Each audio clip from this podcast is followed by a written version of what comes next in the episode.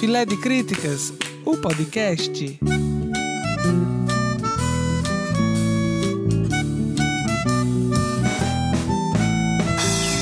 Oi, filhos rebeldes de Paves! Esse é o podcast do Filé de Críticas, feito para criticar tudo, inclusive papai. Porque não basta um blog, um Instagram, uma página no Face e um Twitter. Queremos criticar aqui também. Você que é apaixonado por artes cênicas, aqui é o seu lugar. Seja bem-vindo. Esse podcast foi contemplado com o prêmio Eric Valdo da Secretaria Estadual de Cultura de Alagoas através da Lei Aldir Blanc.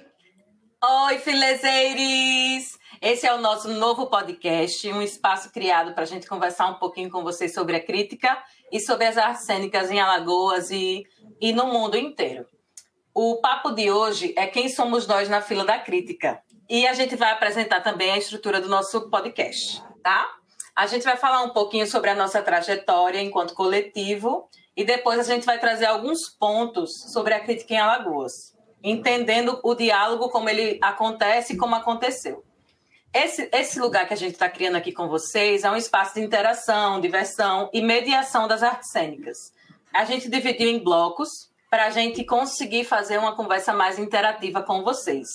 E a gente vai iniciar essa conversa falando sobre a nossa trajetória de forma individual e coletiva. Quem não conhece ainda nosso espaço na Crítica em Alagoas, somos o coletivo Filé de Críticas. Acompanhe o arroba Filé de Críticas nas redes, no blog, Instagram, Facebook e Twitter. E para iniciar nossos trabalhos, vamos nos apresentar. Um, um vai apresentar o outro conforme ele for anunciado.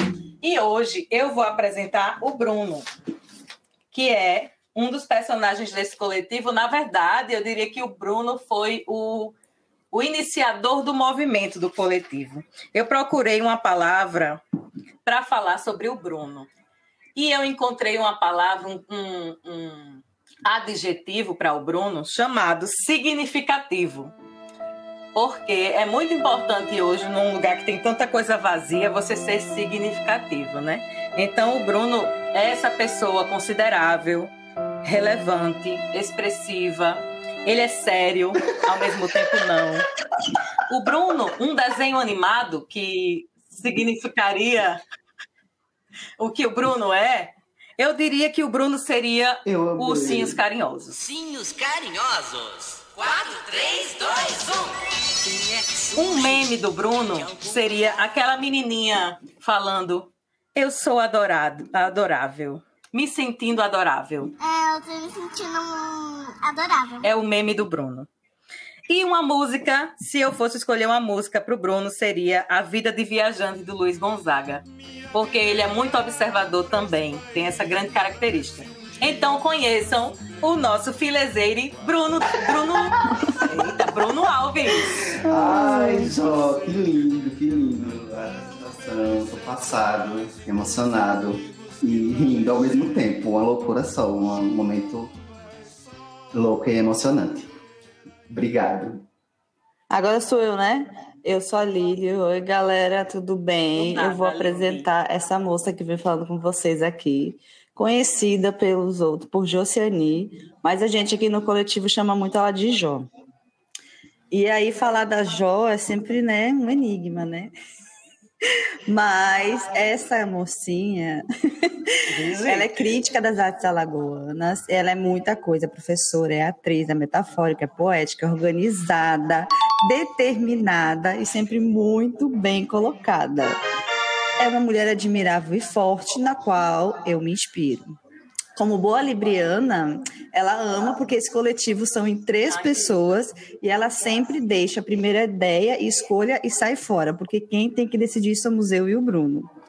Atentos, atentas e atentes. Ela sempre diz tudo o que quer, viu, galera? Com muita beleza e um certo mistério.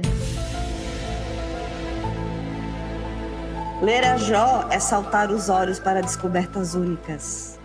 E agora com vocês, o Bruno.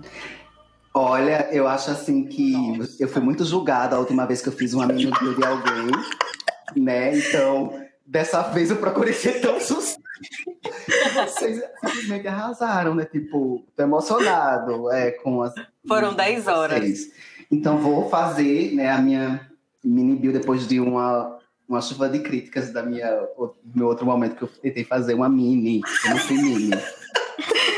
Lili Louca, registrada oficialmente como Elisandra Louca. Sim, ela tem o menor nome que conhecemos. Oi? e nós ainda ficamos abismados quando lembramos disso. É uma escorpiana com ascendente em Sagitário e lua em Touro. Desde cedo, sua mãe já notava uma inclinação natural para a construção de olhares críticos dentro do seio familiar. Ela foi crescendo e o olhar crítico foi acompanhando a sua existência, o que lhe levou a cursar artes cênicas, descobrindo-se no teatro e questionando através da arte o mundo e suas escolhas. É tia, atriz, diretora, professora, filezeira em tempo integral, como ela consegue, nós nos perguntamos, né? E blogueira nas horas vagas, porque sempre há espaço no coração de Lili Louca. Gente, eu, oh, eu amo oh. ser blogueira. Do Eu amo. Não, e eu amo que ele já deu, ele já antecedeu a minha parte de astróloga, porque agora eu vou falar quem somos astrologicamente. Eu acho importante vocês saberem com quem vocês estão lidando. Então eu vou dar para vocês as armas para saberem com quem vocês estão lidando. Bruno é um taurino, o Sol em touro, Lua em aquário e o leão é o seu ascendente. O que é que isso quer dizer sobre o Bruno? O Bruno tem uma característica, característica muito grande ligada a, a, a esse tom da, da, da, beleza que vem com, com a regência de Vênus. E ele também tem essa coisa de reflexão muito grande que vem com esses signos de ar, que é o aquário na lua. E ele aparentemente é uma pessoa, é, como é que a gente vai dizer? Quando você conhece o Bruno, ele parece uma pessoa muito popular, muito falante, mas é, é, é, a profundidade do aquário que quando você conhece ele profundamente, você vê que, que é o que ele mais mostra. A parte taurina ele usa mesmo na. Ele é uma pessoa tranquila, mas eu não vejo o Bruno sendo uma pessoa teimosa, não. Então ele consegue utilizar bem o taurino dele, pelo menos com filé de críticas ele não costuma ser. Eu acho legal que o Bruno seja touro e ele tem iniciado esse movimento. Eu sempre penso nisso. Que, que esse signo, ele é aquele signo da terra, né, ligado à terra, ele deixa as coisas que ele começa fixas, né? Ele determina e mantém. Ele, ele, diferente de outros signos, ele não, não vai começando coisas e, e, e deixando de terminá-las. Então, acho muito importante que o filé tenha partido dele, porque essa construção vai ser longínqua, né? Vai ser, vai durar bastante, se Deus quiser. A Lili, ela tem o Sol em Escorpião, o ascendente em Sagitário e a Lua em Touro. A Lili, ela é muito profunda mesmo. Sim. Ela é muito intensa. Ela é muito intensa, mas é muito divertida. Ela traz muito essa coisa do ascendente sagitário, que é para enganar as pessoas à primeira vista. Porque a Lili tem muito de taurino. Ela é muito teimosa. Ela internamente é muito teimosa, mas isso é muito bom, porque ela é muito uhum. firme nas palavras dela e é muito firme no que ela acredita. Então, isso é uma coisa excelente para um crítico, né? Além de ser intensa, ela é firme nas palavras, coisa que eu não sou. Então vamos lá para o signo, o signo da Jociani. Jociani tem o signo, a, o, o Sol em Libra, Lua em hum. Virgem e o ascendente é Sagitário. É, o que me faz uma pessoa que pensa muito, né, reflete muito sobre as coisas e, e gasta muito tempo com isso. A, em vez de agir, eu procrastino muito, né? Aparentemente, eu também sou uma pessoa legal, porque esse ascendente em Sagitário aí deixa a gente com dúvida. Eu pareço ser uma pessoa legal, mas a lua em Virgem mostra que eu sou uma super chata, que gosta das coisas organizadas e dos horários bem marcados. É por isso que eu criei uma agenda para esse filé, para a gente sempre gravar na hora certa. Inclusive, eu acho e que. é isso. Inclusive, eu Quem acho que você é a primeira pessoa a querer ouvir esse podcast, porque eu quero rever essas análises astrológicas que eu adorei. Eu também adorei a minha. E agora, nesse momento, a gente quer falar com vocês, né? Como foi, assim, o nosso primeiro encontro com a crítica, né? Como foi que nós nos, nos encontramos, nos descobrimos nesse espaço cênicas, né? Então, a gente se olhou é, nessa construção do podcast e se perguntou: quem é você na fila da crítica, né? Então, a gente começou a refletir como foi que a gente começou a encontrar com a, com a crítica das artes cênicas. Eu vou começar falando um pouco do como foi que eu descobri e logo em seguida as meninas vão comentar também como foram as suas descobertas, né? Eu acho que o meu primeiro encontro com a crítica ele se deu é, em uma mostra de teatro que acontecia em Maceió. Eu não fazia artes cênicas na época, assim, na, na universidade, mas eu fui para essa mostra de teatro, que era uma mostra de teatro do SESI, que infelizmente ela não existe mais já há uns oito anos, dez anos, não sei. Acho que era 2009, 2010 por aí. E dentro dessa mostra haviam vários espetáculos. Logo após, foram convidados é, debatedores, pessoas para conversar sobre os espetáculos. Eu estava vindo de Viçosa, né? Então eu vinha para assistir as, aos espetáculos e quando terminavam os espetáculos eu ficava para o bate-papo também para escutar, para saber o que acontecia, né? O que é, como é que se dava aquele processo, como é que aqueles críticos e críticas da, do momento recebiam aquilo.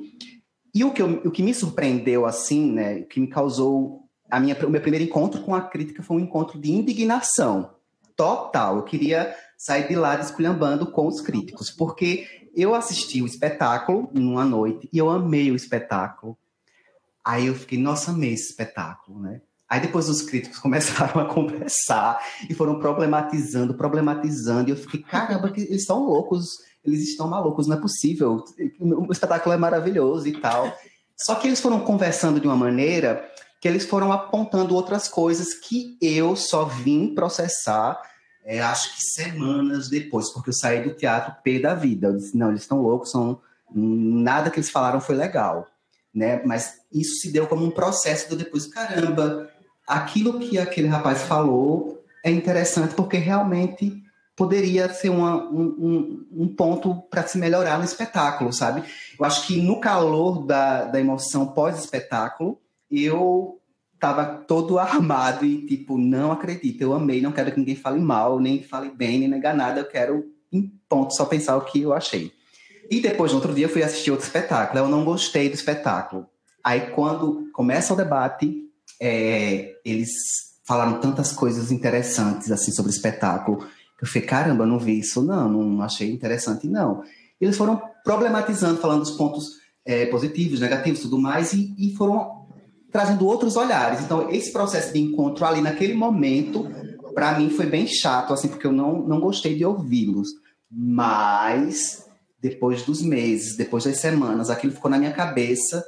Inclusive, eu voltei a assistir os, os dois espetáculos que eles tinham debatido, criticado, conversado, e eu comecei a ver, caramba, tem coisas aí nessa conversa, tem outras profundidades, outras tensões que naquele meu momento eu não conseguia entender ou, não, ou a minha experiência não conseguia ampliar uma leitura assim maior da coisa, sabe? Não que a minha experiência naquele momento não fosse importante, né? Porque toda experiência do público é importante, mas eu tinha uma visão mais fechada da coisa e não queria me abrir. Então acho que a crítica, ela foi um espaço que me abriu uhum. para a possibilidade de respeitar naquele momento a minha sensação de que não, eu gostei, não quero que ninguém fale mal, bem, não diga nada.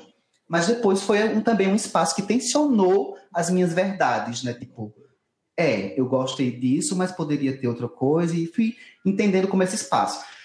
Quando chego na universidade, é, era muito interessante que as pessoas sempre falavam muito da Lili. É, eu não conhecia a Lili, porque quando eu chego, a Lili tem ido.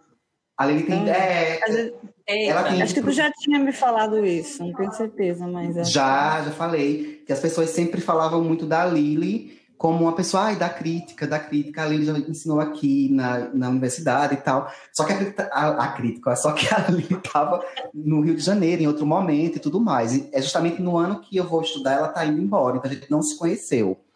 E dentro da universidade havia um espaço de disciplinas é, que falavam sobre crítica, só que eu sempre achava que era um espaço assim que ficava ali dentro, né? Tipo, a gente tinha exercício de escrever sobre os espetáculos de alguns artistas da cidade, só que aqueles artistas, eles nunca tinham acesso ao que a gente escreveu, porque ficava na disciplina, morria ali era engavetado e ninguém ia, nem ampliava, nem chegava no artista é, essas, essas, essas críticas né, que nós, como estudantes, escrevíamos. Quando eu comecei a fazer volante e tudo mais, eu comecei a sentir uma necessidade de ser criticado, né? Olha, aquele que ficou pé com os críticos na época do festival agora queria ser criticado. Por favor, me critiquem, me critiquem. E não havia é, esse espaço de crítica assim na cidade e eu não tinha quem me criticasse né, como, como ator naquele momento de construção do espetáculo Volante em 2015, 2016 por aí. Tempo depois, é muito doido, a Lili volta e a Lili vai assistir e ela joga um, um, texto assim no Facebook dela. Caramba! Ela assistiu e escreveu. Então eu começo a conhecer a Lili nesse momento também, assim, a gente vai se encontrando aos poucos, né?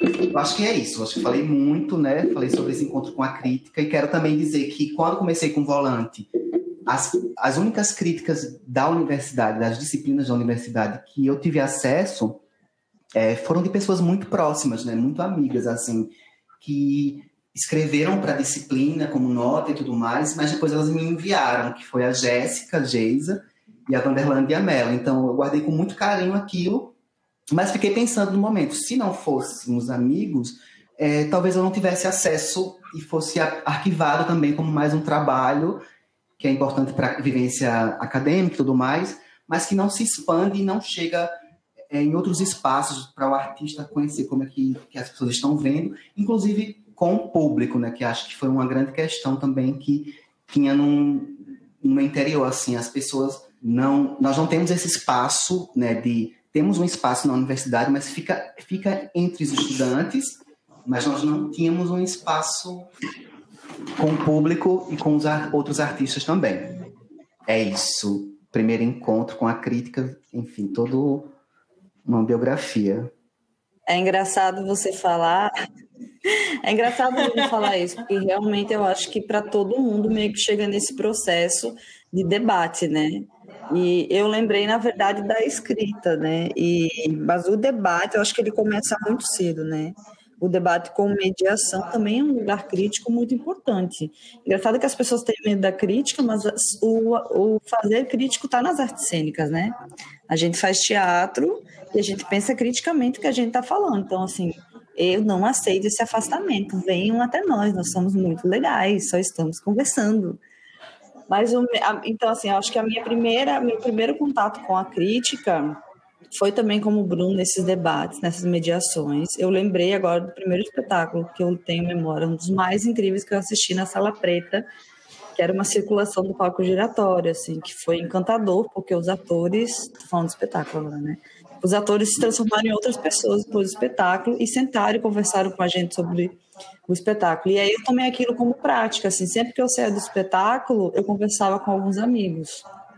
E aí eu acho que assim, a crítica vai se apresentar para mim através de um amigo, na verdade, quando a gente está fazendo a questão das pesquisas, do que fazer no TCC, do que não fazer. Quem sabe eu seja muito crítica mesmo, como o Bruno falou. Mas em 2005, eu, quando eu vou fazer meu projeto de pesquisa, aí um amigo meu, foi o dono, o Jonathan Albuquerque, da Companhia do Chapéu, ele disse para mim assim, por que tu não faz sobre crítica dele? Eu fiz, eu vou tirar a crítica da onde, Jonathan? Ele fez, nem eu sei. E aí eu comecei, dei aquele, comecei a pesquisar em internet, ler alguns artigos, e conversei com a professora Nara, ela dizia, ah, faz, tenta fazer. E me entregou o questionário do Patrício Pavis.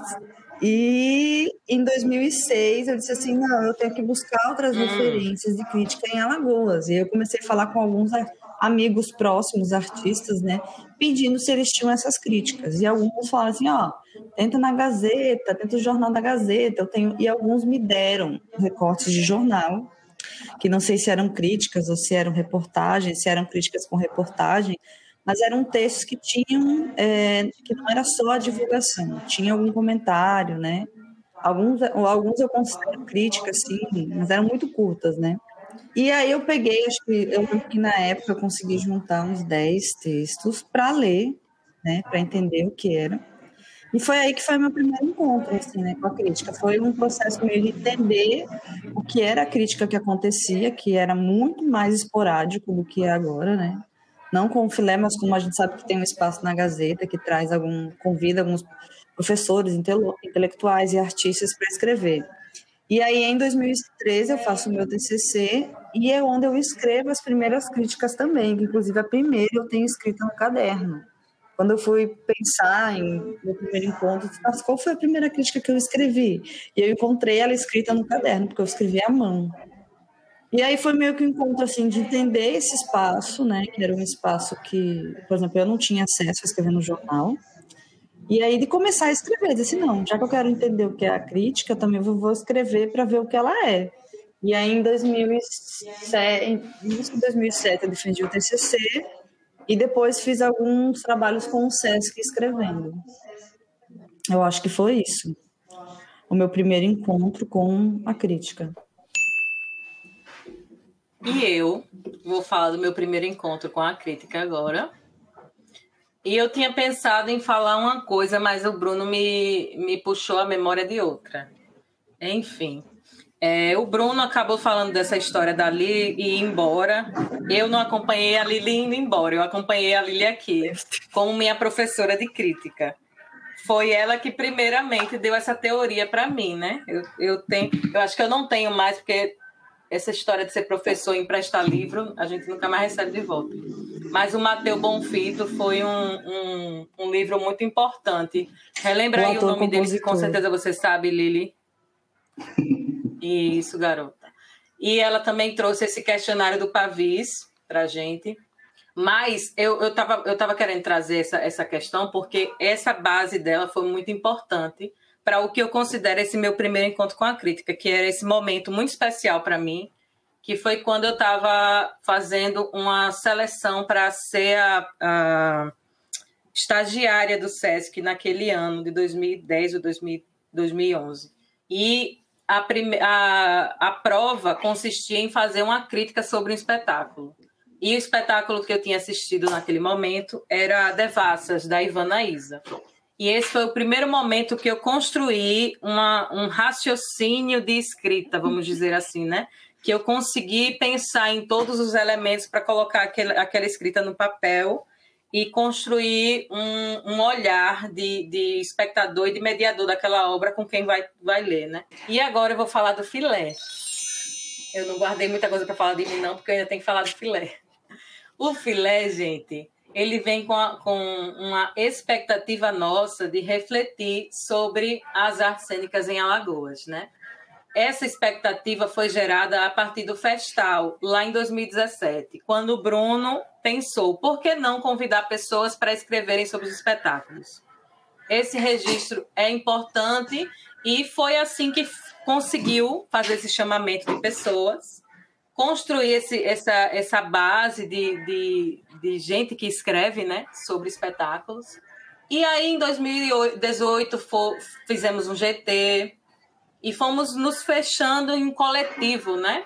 E, e definindo nós três como as pessoas que estariam participando desse coletivo efetivamente. E o nome Filé de Críticas, ele vem do bordado do filé, então, o filé, ele vem, esse nome vem do bordado do filé, que é um trabalho artesanal e típico aqui do de Alagoas, principalmente do Pontal, e tem essa tradição, né, que é passada de geração em geração, e as artesãs são chamadas de filezeiras, e elas tecem nesse nesse tabuleiro que é construído a partir de uma rede com a malha. E cada cada bordadinho tem um nome e esse ato de tecer com as mãos é que a gente dá homenagem aí ao nome coletivo Filé de Críticas. Então a gente não vem de um filé com fritos, por exemplo, não vem do filé do filé, né? Às vezes dá a impressão que nós estamos falando que somos a nata da nata, não. Na verdade, nós estamos querendo deixar claro já no nome que a gente quer muito que esse seja um espaço de registro de memória do nosso lugar. Então, ele é muito importante para a gente, é muito importante sempre relembrar isso principalmente para quem está tendo o primeiro encontro com a gente agora através desse podcast. O nosso blog é a nossa principal ferramenta de, de registro e divulgação. Nós temos até o momento 52 críticas ou mais, e mais um pouquinho de 52, e 7, 7 mil acessos no blog. Fora as nossas redes sociais, que a gente também tem um trabalho de crítica, principalmente no Instagram, com o post-it crítico. É isso. A gente vai se conhecer. Eu acho nosso... muito legal já você falar disso sobre o, o ato do, do terceiro bordado, né? Do, do, das, das filezeiras do Pontal da Barra, né? Porque é, é um ato artesanal, né? Que vai com a mão, com todo um cuidado. Eu acho que tem muito significado, significado para nós, porque vem de tessitura também, né? Nós estamos tecendo, escrevendo esses olhares e tem esse ato de ir com as mãos e com esse cuidado também sobre a obra de quem a gente assiste, né? Agora chegou o momento que a gente vai inaugurar os nossos blocos, né? O primeiro bloco da gente é o Nunca Te Critiquei, entre aspas. Pam, pararam. Se você é daquelas pessoas que só enxerga flores no mundo, então esse é um quadro também feito para você, porque nele nós vamos falar de muitas coisas boas, de atitudes que nos inspiram e que transformam alguma coisa na prática, né? Não é isso, Lili? É sim, e você que quer estar nesse quadro, mostre pra gente que você merece estar nele. Se você já foi criticado, você pode se superar e entrar nele. Nunca te critiquei também, jamais. Pois é, em algum momento a gente pode ser irônico, mas hoje não é o caso. Não então é fique caso. conosco. fique conosco, porque está começando o Nunca Te Critiquei.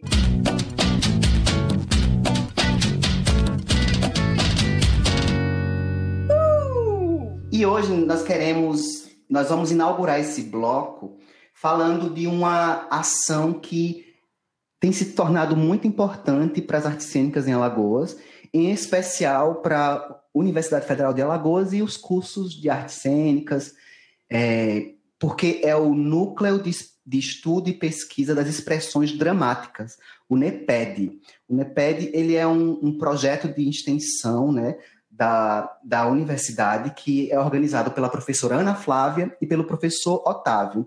É um grupo de pesquisa que começou em 2013 a partir de atividades coletivas realizadas entre professores e estudantes da UFAL. Inclusive, é, eu li estou lendo as informações que tem no site deles, é, é a universidade como uma amplitude também, né? Porque é o campus AC Simões, em Maceió, o campus do Sertão e o campus Arapiraca. Um dos objetivos do NEPED é se tornar um espaço de discussão, reflexão e produção de estudos e pesquisas voltados para as manifestações da arte e conexões entre as diferentes expressões artísticas e dramáticas, especialmente o teatro, o cinema e a literatura. O NEPED ele é um espaço tão interessante que ele cria ações de extensão dentro da universidade que cada vez mais ampliam o diálogo entre artistas, estudantes e a comunidade também.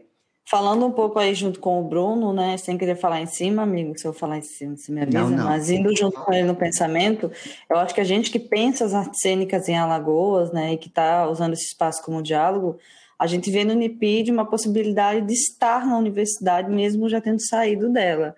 Recentemente, eu e a Jo, a gente, a gente participou da publicação de algum livro. Eles têm publicações muito interessantes, tem uma revista acadêmica, tem livros que estão saindo. Então, assim, para onde vai todo o pensamento acadêmico, né?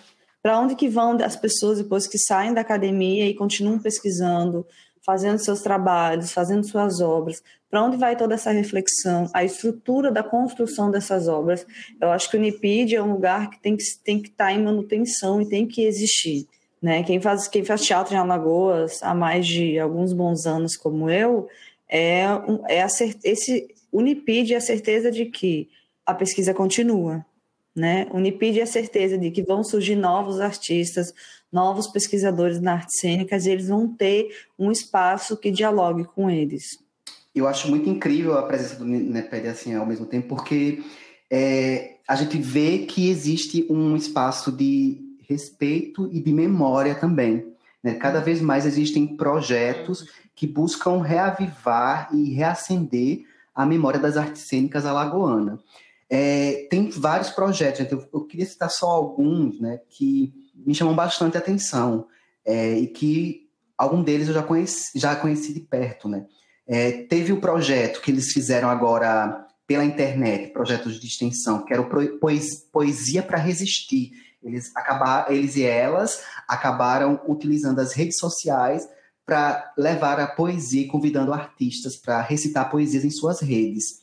Outro projeto que acho bastante interessante é o Conversa de Coxia. Conversa de Coxia, ele acontece no espaço cultural, acontece também em eventos da universidade. Aconteceu mais recentemente, devido a essa pandemia que nós estamos vivendo, através do Instagram, mas é um espaço de, de conversa, de promover é, diálogos entre, entre os estudantes, os professores e os profissionais que estão atuando no Estado. Né? Então, nesse, na, na conversa de coxia, artistas são convidadas e convidados, é, eles partilham das suas trajetórias. E o mais interessante da conversa de coxia é que as estudantes e os estudantes eles fazem pesquisas sobre a trajetória daqueles artistas, partilham essa pesquisa com, com a comunidade, com o próprio artista que recebe um, uma forma de homenagem, né? Tipo, ele vê, ela vê, ele vê a sua trajetória ali na tela e depois vão conversar sobre isso. Então, acho que a Conversa de Coxia é um projeto muito, muito fofo e muito importante para nossa cena. É, é manter viva a memória Fofo. também, né? Isso. É, por falar em manter viva a memória, você falou aí do projeto que a gente participou. O e-book está disponível lá no site do NIPID e é, se chama Poéticas Feministas. E a gente fez um, um artigo sobre o FEME. E ainda falando um pouquinho sobre o NEPID, tem aquela ideia muito interessante também, que é o Lab Sena, que eles vão criar um laboratório de pesquisa da cena e vão ali guardar a história de uma parte da, das artes cênicas em Alagoas, que está sendo construída com muito carinho pela, pela Ana e pelo professor Otávio. Eu achei essa, essa ideia aí Gente, fantástica, ainda mais partindo desse lugar. Queria morar Isso. naquela sala. A sala... muito lindo. A sala vai ser lá no Espaço Cultural, para quem, quem é de Maceió, para quem não conhece, é um espaço de dentro da universidade que está sendo destinado a esse laboratório. Eu... E parabéns pela iniciativa, Nipid. Estamos com vocês. O Bruno vai divulgar a... o endereço, eu, Bruno. Eu vou passar agora para vocês o, o site deles delas, que é neped, nepedufal.org, que lá você vai encontrar todas as informações é, dos projetos. Então, você pode encontrar informações sobre o NEPED no Instagram, né? tem o arroba NEPED underline UFAL, né? NEPED se escreve N-E-P-E-D, e também você pode encontrar o seu site, que é o nepedufal.org, onde você vai saber das publicações, vai saber quem é a equipe, vai saber dos eventos, das mídias, das pesquisas, e todos os projetos de extensão. Então, nunca te critiquei, NEPED, te adoro, quero que você exista por muitos anos aqui em Alagoas. Love is love. É isso aí. E agora a gente vai para o nosso segundo bloco do podcast, chamado Quem é Margot Berton? Quem é Margot Berton? Quem é? Margot Berton? Quem é? Quem é? Quem é Margot Berton? Quem é Margot Berton? Quem é essa pessoa para além da teoria? Esse bloco ele vai investigar as pessoas além da cena e, e dar visibilidade àquelas pessoas que a gente não encontra facilmente no Google. É uma investigação. Estamos falando de quem queremos encontrar. Então, toda vez que a gente começar esse bloco, vocês vão saber que a gente vai pesquisar sobre a vida de alguém ou de algo que não está tão facilmente, claro, aí disponível para a gente nos Googles da vida. E hoje nós vamos falar dela, a que dá nome a este bloco, porque ela dá o nome deste bloco. É a Margot Bertot. Como todo o aluno da Universidade Federal de Alagoas, aliás, das universidades de, que estudam artes cênicas no país, quiçá no mundo, eu também tive a vontade de comprar o livro chamado História Mundial do Teatro, que é o livro da Margot Bertot, né? Todos os alunos de artes cênicas, pelo menos, têm o conhecimento que existe esse livro. Se você não leu, eu estou preocupada com a sua formação uhum. agora, tá? Porque você tem que, pelo menos, saber que ele existe. Vamos, vamos começar daí. Mas, quem é a Margot Bertot? um dia me deu curiosidade de saber quem era e eu fui pesquisar. E aí foi que foi intrigante, meus caros amigos. Eu não achei absolutamente mais que uma frase sobre essa pessoa. A única coisa que eu encontrei de Margot Bertot, e essa pesquisa eu comecei em 2020, pandemia, foi o nascimento de Margot. A Margot nasceu no ano de 1922 A idade dela hoje é 99 anos. Margot faz 100 anos ano que vem e ninguém sabe quem é Margot Bertou. Eu procurei uma descrição do livro dela que fala sobre ela. É o único momento que você acha algo de fato relacionado a essa escritora. E diz o seguinte: Margot Bertot realizou um trabalho notável em sua história mundial do teatro, ao integrar de uma maneira que se poderia dizer primorosa a busca documental, o registro ocorrencial e o poder da síntese escritural. Daí resultou um livro de abrangência invulgar. Eu gosto dessa palavra invulgar. Então é isso que se fala de Margot, que está no livro dela para quem tiver acesso ou para quem procurar no Google vai achar também. Só que aí começam as intrigâncias e as fanfics que a gente cria na nossa cabeça, né? Como não tinha nada sobre a Margot, eu comecei a pesquisar tudo, qualquer cheiro de Margot que eu, que eu pesquisava, e fui nessa, nesse, nessa busca quase canina, né? Nessa coisa, é, como é que se diz? Sensível, né? Nessa busca sensível através da minha intuição. E eu achei dois caras relacionados a ela. E comecei a pensar, por que, que não tem nada sobre essa escritora que a gente. É, ela já está rica só com a gente comprando esse livro dela. Com certeza, pobre ela não é. Eu não sei a nacionalidade, eu não sei de onde ela vem, mas tem dois caras relacionados a ela nas buscas o, o primeiro é Charles Plimpon, Philippon, Charles Philippon, que é um caricaturista e jornalista francês. Ou seja, tem a ver com a escrita, né? E tem Thomas Gaintes, Gaintigens. Ele é um inglês e é um historiador de arte alemão. Ele é inglês ou historiador alemão? Não sei, é o Wikipedia, né, gente? Me perdoem aí, foi ela que errou, não fui eu. É, ele é um historiador de arte alemão e especial interesse na arte francesa e alemã e na história de arte do século XIX e XX.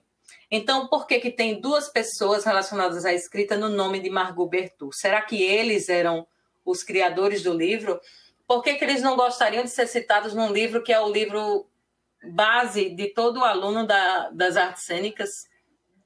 Eu não sei. Procurei por Margot, fotos de Margot. Encontrei uma Margot. Essa Margot não parecia ter 99 anos. Ela tem no máximo uns 60 e poucos anos. Essa Margot ela é muito prestigiada na Alemanha e ela parece ser muito bem sucedida numa escola de música, mas não é nossa Margot Bertot. Então fica aí o registro, por, por favor, Margot. Se você estiver ouvindo esse podcast, mande uma mensagem para gente no arroba filé de críticas. Eu preciso saber que você existe, eu preciso saber que você está aqui. E eu preciso falar que você foi muito importante para nós e ainda é. Como é que você fez um registro da história mundial inteira e não quer aparecer, mulher? Gente. É isso. Esse e, foi e o nosso assim, bloco. Jo, é, eu achei muito interessante quando veio esse questionamento em você, né? Porque eu também nunca parei para pensar quem era Margot Bertot. Aquele livro maravilhoso que a gente olhava assim, era o nosso sonho de consumo, praticamente a Bíblia da história do teatro e a gente não sabia, eu nunca parei para pensar. Então, essa crise existencial, ela mexeu profundamente com a gente. Inclusive, se você que está escutando, né, espero que a Margot escute, mas se você está escutando e tem informações sobre ela, vai lá no nosso Instagram, arroba Filé de Críticas e responde para a gente.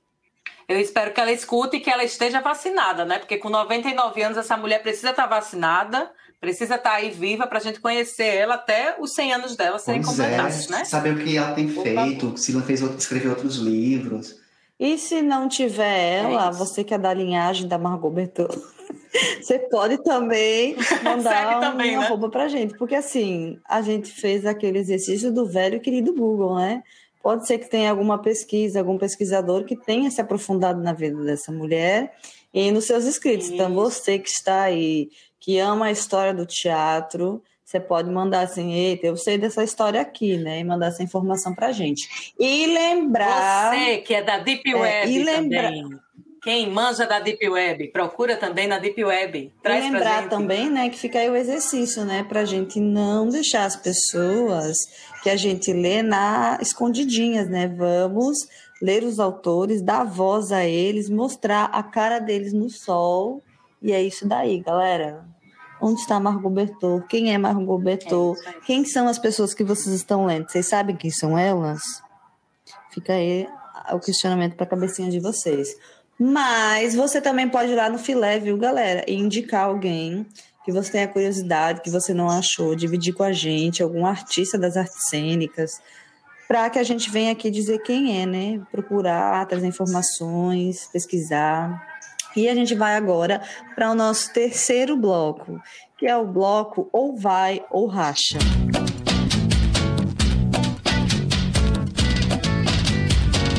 Esse terceiro bloco. Ou vai ou racha.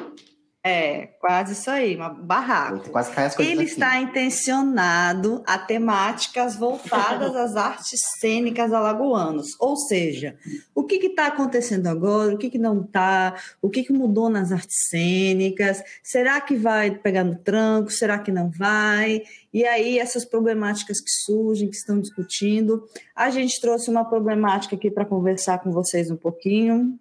Sem respostas, certo, galera? Sem respostas mesmo. São questões que a gente levantou e a gente vai conversar aqui rapidinho. E o tema que a gente escolheu para o nosso Ou Vai ou Racha, nosso primeiro Ou Vai ou Racha, é o seguinte: experiências com o teatro online na, na, na pandemia. O que fica e o que, e o que pretendemos esquecer? A gente sabe que recentemente a gente entrou né, em março de 2020, quer dizer, não tão recentemente assim, a gente entrou na pandemia do Covid-19. E aí, com ele, aconteceu o advento do teatro online, né? E surgiram várias questões, brigas, discussões, implicações, condenações, se isso é teatro ou se não é. Teve quem assistiu teatro online, teve quem fez teatro online, teve gente que não quis nem ver, nem falar, nem saber porque não era teatro. Mas a gente sabe também, né? A gente sabe também que esse espaço, né? É, o espaço cênico já teve outros contatos com o audiovisual. Isso não é novo. Tá aí o nosso pós-dramático do Lehman, que fala sobre isso, já vem falando isso há um bom tempo. E aí eu nem vou falar muito, porque eu acho que a gente, como artista e como É. crítico, como pensador das artes cênicas, a gente não pode ter as nossas janelinhas fechadas, né? A gente tem que observar, aprender. Acho que comecei com uma concepção também é, desse teatro online, com alguns preconceitos, alguns olhares meio tortos, mas a gente aprende na experiência também, né? E aí, uma coisa que eu quero deixar para os meninos conversarem aqui, perguntar para eles, é, e que vocês que estão ouvindo a gente também reflitam, comentem, vem falar com a gente depois, sobre a questão da presença, né? Quantas presenças são possíveis no mundo de hoje? Né? Que presença que nos transforma, nos afeta, nos modifica? Você está escutando esse podcast. O que desse podcast te atravessou? O que te levou até aqui, né? Eu não estou presente ao seu lado conversando com você, mas eu estou aqui buscando, te dando um pensamento meu. Então, é uma presença que se estabelece também. E uma coisa que a gente tem que se atentar, né? É que esse espaço não vai sumir totalmente agora. Primeiro que a gente sabe que a vacina vai demorar um tempo, né, para vir para todo mundo, então esse espaço vai permanecer, ele permanece, né? E que ele também trouxe acesso, teatro online trouxe acesso a outras pessoas que nunca foram ao teatro. Pessoas que, que moram em cidades pequenas, longe, que nunca poderiam ir assistir um espetáculo em São Paulo. Ou que nunca poderiam, é, a pessoa que mora lá no Rio Grande do Sul, nunca poderia, no interior do Rio Grande do Sul, assistir um espetáculo de uma companhia de Recife. E aí, no Advento Online, ele conseguiu isso. E é uma coisa que é a única coisa que eu vou falar para encerrar aqui para os meninos falarem, para não me estender muito, é que eu acho que a gente, enquanto artista, enquanto pesquisador, você que está escutando a gente, que gosta do filé, a gente tem que ter cuidado para não ser conservador em relação à arte. Né? Por isso eu aprendi durante o teatro online, porque a arte ela não, não se permite ser conservadora. A arte ela muda constantemente, as pessoas que fazem arte ela muda constantemente e o mundo também. Então, por que ser conservador com esse olhar? Por que não observar? Por que não ampliar esse olhar quando algo novo chega e se fechar a ele? E a minha pergunta que fica para os meninos é: o que fica e o que a gente vai, o que pretendemos esquecer desse teatro online? Isso. Eu acho que quando a Lili fala em advento, ela está querendo falar, na verdade, dessa Mais chegada, forte, né? é, esse retorno, isso, porque a gente já tem esse, realmente esse entendimento que essa, essa questão não é, não é uma questão, né? A gente levantou isso como uma questão esse ano, mas na verdade ela não é uma questão porque ela já está aí há muito tempo, né? Então, como é que a gente se relaciona com, com essas, essas, esses, essas plataformas que surgiram e que foram sendo acessadas durante a pandemia? Essa, essa, essa pergunta, o que pretendemos esquecer, é pesada, né? mas é reflexiva também. A questão da presença é muito interessante ali trazer esse, essa pergunta, porque realmente, né, quem te garante que tu vai ser é, que tu vai, vai ser vai ter uma troca de experiência num, num, num teatro físico só porque você está ali assistindo uma, uma tragédia do Édipo Rei, sabe? Eu acho que a gente tem que realmente refletir sobre essas questões e sobre eu, eu vou trazer só coisas que eu acho que, que, que foram interessantes e que eu gostaria de, de que fossem que ficassem e que fossem investigadas mesmo de uma forma bem é, profunda, que é a questão da transversalidade das plataformas, né? Que existia, existia uma, uma história no teatro que era chamada Quebra da Quarta Parede, e nós quebramos os, os, os recursos que a gente tinha da internet, né? Tem, tem peças que conseguiram usar três, quatro recursos online ao mesmo tempo, né? Que você saía de um e ia para outro é uma experiência, né? Que a gente encare essas coisas como uma experiência que a gente comece a, a, tra a trabalhar nessas questões também, né? E também a construção das narrativas com as plataformas, né? Que você conseguir criar ali uma, uma narrativa dentro daquela estrutura, saber usar aquela estrutura para, para o seu, o seu, a sua, a sua peça, a sua encenação, e estar conversando com ela, porque não adianta você, de repente, colocar o celular ali é, chapadinho de frente a você e fazer sua cena e não dialogar com aquilo, aquele, aquele aparelho, dialogar com, com a internet atrasada, sabe? Quer dizer, não sei se não adianta, é uma experiência também, né? Não vamos, não vamos falar pontos finais em nada. Mas eu acredito que isso tenha sim que ser investigado e o recurso dos arquivos que foi o xodó assim que me, me amplificou muito o olhar em 2020 que eu tinha eu tinha um receio dos arquivos muito grande. E vou citar a Dani porque a Dani foi muito importante para o filé nesse ano passado que ela ela que iniciou esse movimento assim dessa reflexão para nós né? Eu acredito que para os dois para a Lili e para o Bruno também. A Dani uhum. Ismael com o curso dela de crítica de arquivos muito interessante, gente. Estou fazendo jabá mesmo, um jabá gratuito e, e, de coração, porque é muito interessante o jeito que ela aborda os arquivos e que faz a gente refletir sobre eles.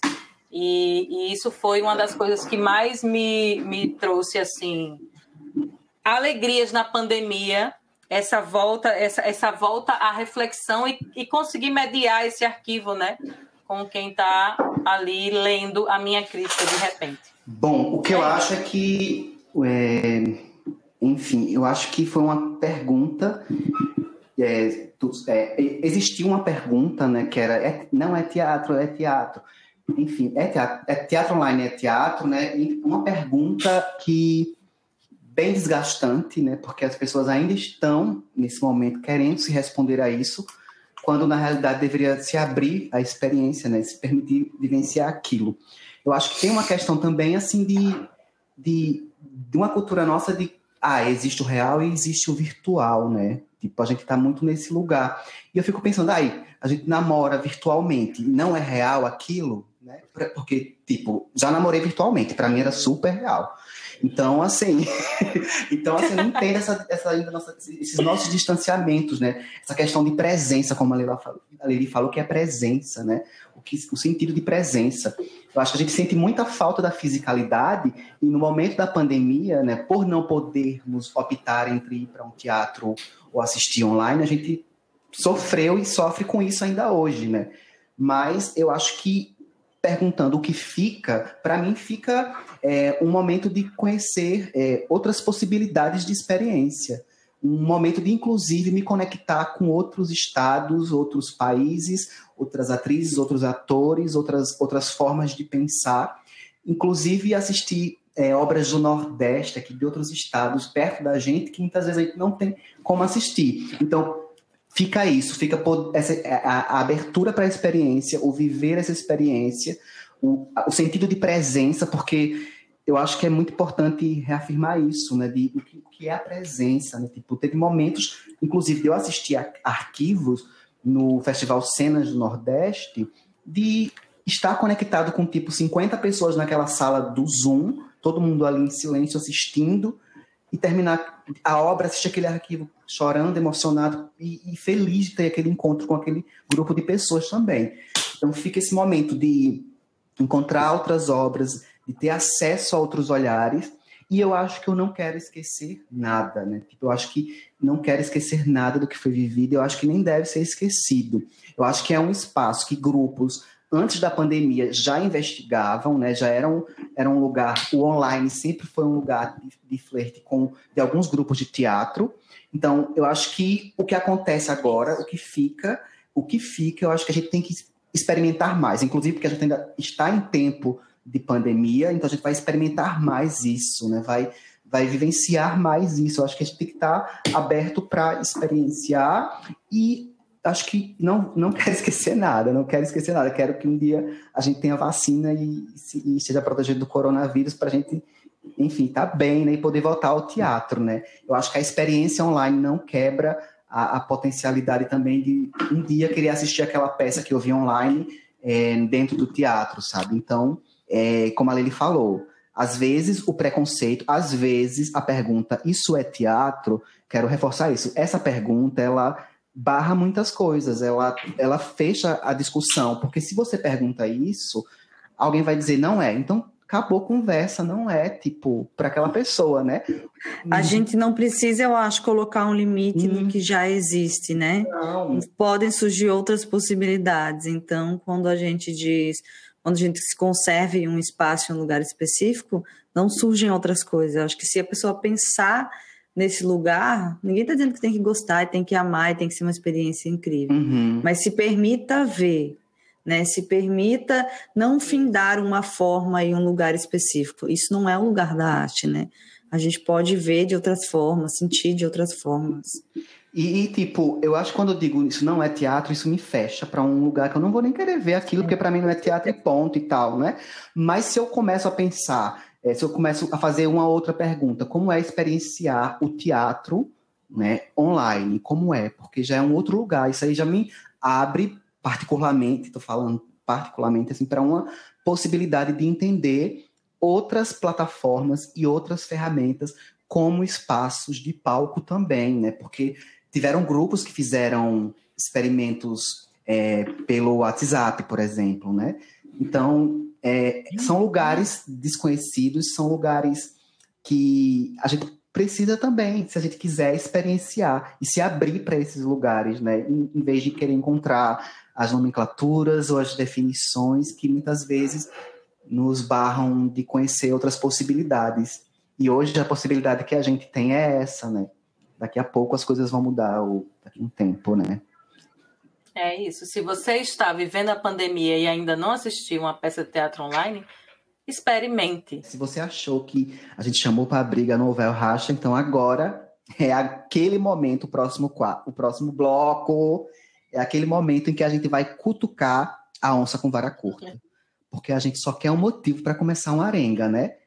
Eu amo. Pois é, o nosso próximo bloco se chama Arengas Críticas e foi feito para arengar com tudo, com o mundo, com as paredes, com, com tudo que tiver né, possibilidade. Ai, eu Aí você amo fica se perguntando, né? Você que nos, nos escuta em outro estado que nunca ouviu essa palavra arengar. Arengar, o que é arengar, né? Arengar é sim chamar para confusão, querer uma briguinha de leve, pedir uma satisfação, jogar tudo na cara, mas enfim, aqui no filé a arenga é crítica, porque nós mantemos a linha e a elegância, Ui. mas também perdemos se for preciso. Com vocês, Eita. arengas críticas no ar.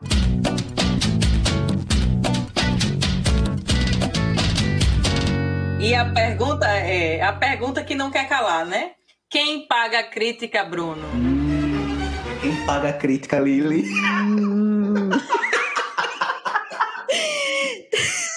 Se se resume a isso, né? Nossa, nossa reflexão se resume a isso. Quem paga Então, a crítica? gente, A gente ficou refletindo aí sobre a, a questão gente do ficou Aldir, que. dos É, vá, editais. desculpa, vá, vá, desculpa.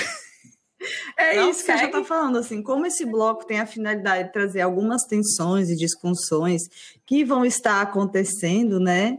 Então, assim, recentemente a gente sabe que várias pessoas vão, foram premiadas pela Aldir Blanc, merecido, várias produções virão. Nós estamos super animados com a quantidade de espetáculos, todo dia a gente comenta.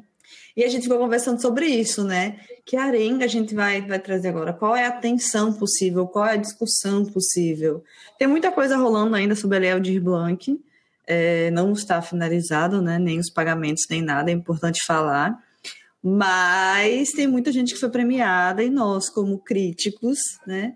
A gente fica muito animado em ver tantos espetáculos assim. E aí surge, né, entre a gente aquela discussão: nossa, como é que a gente vai dar conta de cobrir quantos espetáculos foram premiados? 60 e... Eu acho que Mais até, Mais de 50, 50, né? dez- até dezembro eram impossível. 63, né? Mas teve uma segunda lista agora. Eu não sei Impossível gente, é, impossível a gente escrever sobre 50 espetáculos. Aí a gente disse assim: ah, vamos esperar os convites e vamos ver até onde nossos braços, nossos olhos alcançam. Né? É, e aí a gente ficou pensando: quem paga a crítica, né? Sim. Pensando nessas possíveis reflexões, né, quando eles fizeram o edital, será que pensaram assim nesse espaço da crítica? Se não pensaram, se vocês estão escutando esse podcast agora, reflitam sobre isso, né? Nós estamos fazendo um trabalho de registro, não somos assim, é, como, é que como é que a gente pode dizer, detentores da, da palavra e do poder da escrita sobre as, as obras que aparecem por aqui ou pelo Brasil. Mas é, por que não pagar a crítica para escrever sobre um espetáculo? Por que não deixar esse registro? É, por que, que, por que, que não se pensa nessa opção, né? Por que, que isso não está nos seus planos? Eu acho que é, é- até uma construção, né? Acho que a discussão nem era isso, era muito mais pra gente Isso. arengar e brincar mesmo, gente. Que arenga é uma brincadeira que tem uma alfinetadazinha, assim. É. Mas acho que a gente Um pensar no shadezinho. cenário local, um shadezinho, né? A gente tá, tá brincando com isso, conversando com vocês, dialogando, mas tem isso, assim. O que, quando, assim que eu faço o meu trabalho, quando eu coloco ele na rua, o que eu quero com isso, né? Eu quero mostrar, eu quero que as pessoas vejam, mas eu quero um feedback, eu não quero. Quem me dá esse feedback? Quem são as pessoas que estão fazendo esse trabalho? São trabalhadores, queridos. Eu, como boa marxista, digo a você, trabalhador da crítica, univos. Porque nós fazemos parte da cadeia das artes cênicas. Nós também somos trabalhadores, criadores cênicos, né? Quando a gente diz assim que o nosso trabalho a gente, a gente faz porque a gente ama muito, eu acho, a gente gosta muito de estar nisso, a gente aprende muito junto. É, mas a gente também gasta um tempo estudando. Acho que tudo que eu leio hoje, não só é, ligado às artes cênicas, mas a política, a sociedade, tudo que eu leio, eu divido com o Bruno, com a Josiane, eu vejo um lugar onde é, os discursos dos espetáculos podem acontecer e devem acontecer. Então, eu acho que a gente tem que tensionar esse lugar, porque tensionando isso, quem paga a crítica, a gente tensiona assim. Como eu coloco o meu trabalho na rua? Qual o pensamento crítico que eu boto nele que eu quero que seja visto, reconhecido, atravessado, que emocione uma outra pessoa? É, e que registro de memória você está construindo né, para o seu trabalho também? Isso é importante. Então, aguardamos convites, né? Isso aí. Convites, cachês, estamos É aqui para lhe atender. Eu, eu, Recebidos de Bem blogueiras. A gente não está falando só matou. do dinheiro, né? A gente está falando Sim. do pensamento crítico. Qual o valor que se dá a pensamento Exatamente. crítico no cenário alagoano? Porque, por exemplo, a gente já recebeu convites incríveis, né? Em 2020 eu fui representando o menino filé da MIT. Eu fui para a MIT escrever assim. Então, assim, lógico que vão ter obras, eu acho que as pessoas não vão chamar a gente. E se a gente vê aquele cartaz, a gente achar aquela obra interessante, ver aquele release, a gente vai ir, vai escrever pelo atravessamento que a obra traz. Mas acho que é muito mais sobre, não sobre pagar a crítica, sim sobre o que eu estou construindo nesse cenário. Que pensamento crítico eu estou agregando ao cenário ao qual eu pertenço. Eu acho que, acho que a arenga está aí, na verdade, né? Porque trabalhador de artes todo mundo é. Nós somos trabalhadores, nós somos uma classe que muitas vezes a sociedade vê esse pensamento retrógrado e, e conservador desse governo que coloca o artista como um chaveirinho, eles não enxergam a gente como trabalhador. Então, nós, enquanto classe artísticas, classe artística, a gente tem que pensar que somos trabalhadores. A gente dedica um tempo da vida a isso, a pesquisar, a ler, a trabalhar, a pensar um cenário, a pensar uma cenografia. A gente não faz isso por diversão. É prazeroso, como todo trabalho tem que ser prazeroso. Então, acho que é aí que, a, a, na verdade, a arenga está aí. Quem paga a crítica ou que cenário crítico a gente está construindo para as artes alagoanas? Ou melhor, estamos pensando criticamente essa cena? Estamos uhum. falando sobre nós mesmos, dialogando? Ou a gente fica nas nossas ilhazinhas lá não, se quiser vir ver meu espetáculo, tudo bem, senão não. É isso, encerro por aqui. E às vezes nem tudo bem. Aquela que vai jogar shade até o final. E às vezes nem tudo bem. tudo bem. E assim, é peraí, deixa eu maneirar minha, minha fala, que ele né, já tá com medo do cancelamento. Né?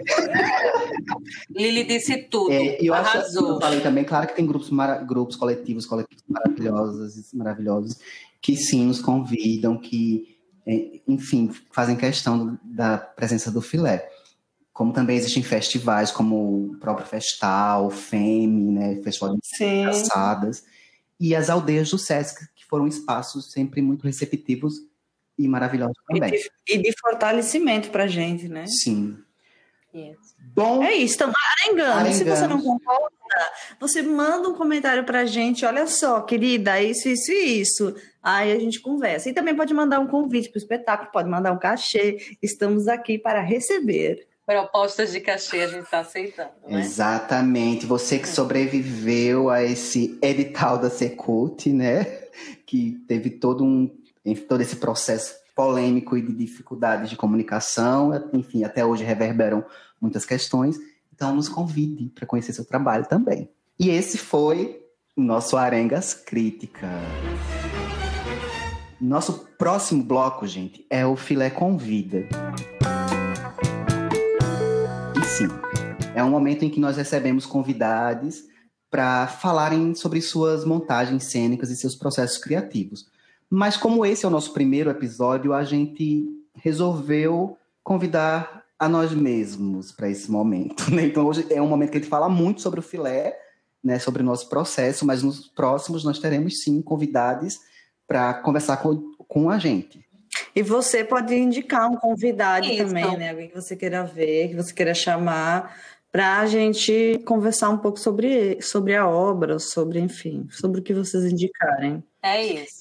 A gente está falando muito para vocês mandarem, só para relembrar sempre a vocês, vocês podem conversar com a gente diretamente no arroba filé de críticas lá no Insta, ou no Face ou no Twitter, mas também podem mandar um e-mail para a gente, filédecríticas.gmail.com, porque a gente vai estar super aberto aí a receber. Inclusive, se você quer ser essa primeira pessoa convidada, se quer nos dar o prazer dessa, dessa, desse autoconvite, pode se fazer, pode mandar para a gente, que a gente também vai aceitar com muito carinho sua, sua solicitação. E agora, galera, nós vamos para o bloco 6. Esse bloco chama-se Chama as Mana.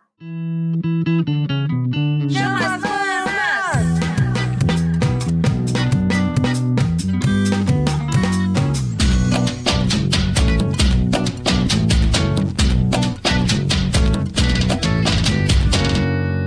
O Chama as Manas.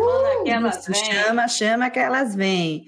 O Chamas Mana é um bloco que tem o intuito de trazer as mulheridades das artes cênicas e colocá-las em evidência. Então, assim, você pode conhecer aquela supermana que você acha que não está em evidência nas artes cênicas ou que acha que tem que ser vista, lembrada e falada e se faz no mesmo rolê que a Jocely acabou de explicar, entre em contato com o filé e faz a sua indicação. E a primeira mana que a gente vai glorificar de pé. enaltecer a lenda. É uma mulher incrível. Eu acho que eu tive a sorte de ser aluna dela. É, e ah, eu acho que é uma das mulheres mais importantes do cenário das artes cênicas e da dança em Alagoas. É ela, Thelma César. Ah, eu vou falar um pouquinho, palmas. Vou falar um pouquinho sobre a Thelma aqui, glorificá-la, como já falei, né? Pela potência que é enquanto artista, é. né? Então vamos à professora Thelma César, que é professora, compositora, percussionista, bailarina, cantora, intérprete, coreógrafa, dançarina e é da Companhia dos Pés. Você que não conhece a Companhia dos Pés, siga lá, arroba Companhia dos Pés no Instagram. Eles têm um trabalho de mais de 10 anos, se não me engano. E se eu errar, por favor, me corrijam. E a Thelma é a precursora, né, a diretora da companhia. E aí eu vou falar um pouquinho sobre essa mulher incrível. Chama Mana Thelma, Thelma Servos Cavalcante. Tem o poder de folhear na dança, na cultura popular, na sala de aula e nos palcos artista contemporânea que tem no seu trabalho um compromisso com o seu lugar, sua história e sua gente. Por onde ela anda, é aclamada e ovacionada pela potência de sua obra e pela generosidade de como ensina e escuta. Já tive experiência, por isso estou falando. Exalta a liberdade quando fala e seu discurso desterritorializa conceitos e verdades, mas se posiciona de forma sólida e precisa. Disseu Lindoso okay. nos disse em sua célebre frase que Alagoas é o que se ama e o que se dói, mas a Thelma é o que se ama. Deve doer não conhecer o poder dessa mama. Se você não conhece Thelma César, sua obra, fica aí o convite para você enaltecer e conhecer todo o seu trabalho na Companhia dos Pés e como pesquisadora na dança lagoana. Uhul! E por falar em pesquisadora, Uhul! Gente, somos todos aqui cadelinhas de Thelma César. Então, é, é, é, é uma coisa fácil para nós falar de Thelma César. Então, eu fui pesquisar um pouquinho sobre ela no Lattes dela e descobri uma crítica dela de 2010, lá na Gazeta, chamada Não Te Esqueças que Venho dos Trópicos. Por que, que eu trouxe essa crítica para falar de Thelma? Essa crítica dela é muito interessante, que foi um espetáculo que ela viu de dança, e ela construiu essa crítica e ela fala nessa crítica uma coisa muito interessante, que é sobre a obra da Maria Emília Clarke, que ela diz que essa obra é o começo da transição. Veja como é interessante que até uma notou isso em 2010, que a, a Emília Clarke ali ela estava começando a, a experimentar a, a, a ideia dos bailarinos terem relações mais é, de movimentos mais cotidianos. E ela notou isso nessa, nessa crítica que ela fez e escreveu, né? Isso está registrado. Ela também coloca um, um, no finalzinho do texto um trechinho que eu quero ler, que é o seguinte: ver, escutar, perceber o que nos é próximo e não esquecer que estamos e somos os trópicos e que daqui dá para ver, escutar e perceber o mundo. O que fazemos com essas possibilidades? Quem sabe a arte possa nos abrir um caminho de resposta ou a, a possibilidade de saber que as respostas podem ser múltiplas, como múltiplos, múltiplos são os modos de ver e perceber o mundo por cada um de nós, quando estamos e somos livres para isso. E viva a liberdade. Eu acho que é uma, um, um, trecho de, é um trecho dessa crítica que você pode ir lá investigar. Ela foi escrita dia 17 de julho de 2010 e fala muito sobre quem eu vejo, né? essa pessoa Thelma que eu enxergo nas artes, nessa pessoa generosa e com esse olhar atento. Que longa vida para Thelma, que os trabalhos dela é, sejam cada vez mais vistos e ouvidos, porque ela merece esse palco, sabe? Ela merece um palco grandioso para o trabalho super importante e reflexivo que ela tem sobre Alagoas. Né? E para fechar, ela, ela finalizava essa, essa crítica com a pergunta: Você conhece a obra de Fernando Lopes? Então eu convido vocês a conhecer a obra de Fernando Lopes, que é de São Miguel dos Campos e é um artista que, além de pintor, também é músico. É, ele já fala, ele, ele é de 1934 né? E ele fez várias obras interessantes sobre seu povoado e sobre São Miguel dos Campos. Então, ela já deixa isso aí para a gente pesquisar sobre a vida dele. Então, você pesquise também um pouquinho sobre a vida desse alagoano arretado. E é isso. Todo o meu amor até Uhul! Uhul! Ai, ai, ai, tá chegando a hora Lauera. Então é isso, gente. Vamos agradecer a vocês por aguentar guerreiramente até aqui. Nós, nós, nos, nós estamos começando e nós nos prontificamos a diminuir esse Sim. tempo de falatórias da gente. A gente vai conseguir. Vamos agora fazer a crítica então é da gente, né? Tipo, Vamos pensar. Inclusive, você também É. pode nos criticar, dizer o que você achou. Enfim, vai ser ótimo.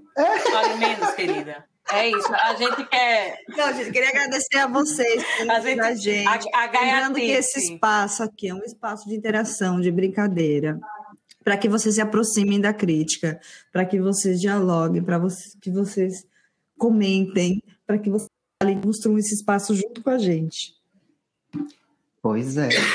É isso. A gente quer agradecer também a duas pessoas importantes que estão ajudando as- aqui nesses primeiros momentos do filé, que são a Natalinha Marinho, que vai fazer parte do, do, do podcast Filé, sempre com as Uh! vinhetas dela maravilhosas que ela está construindo para nós.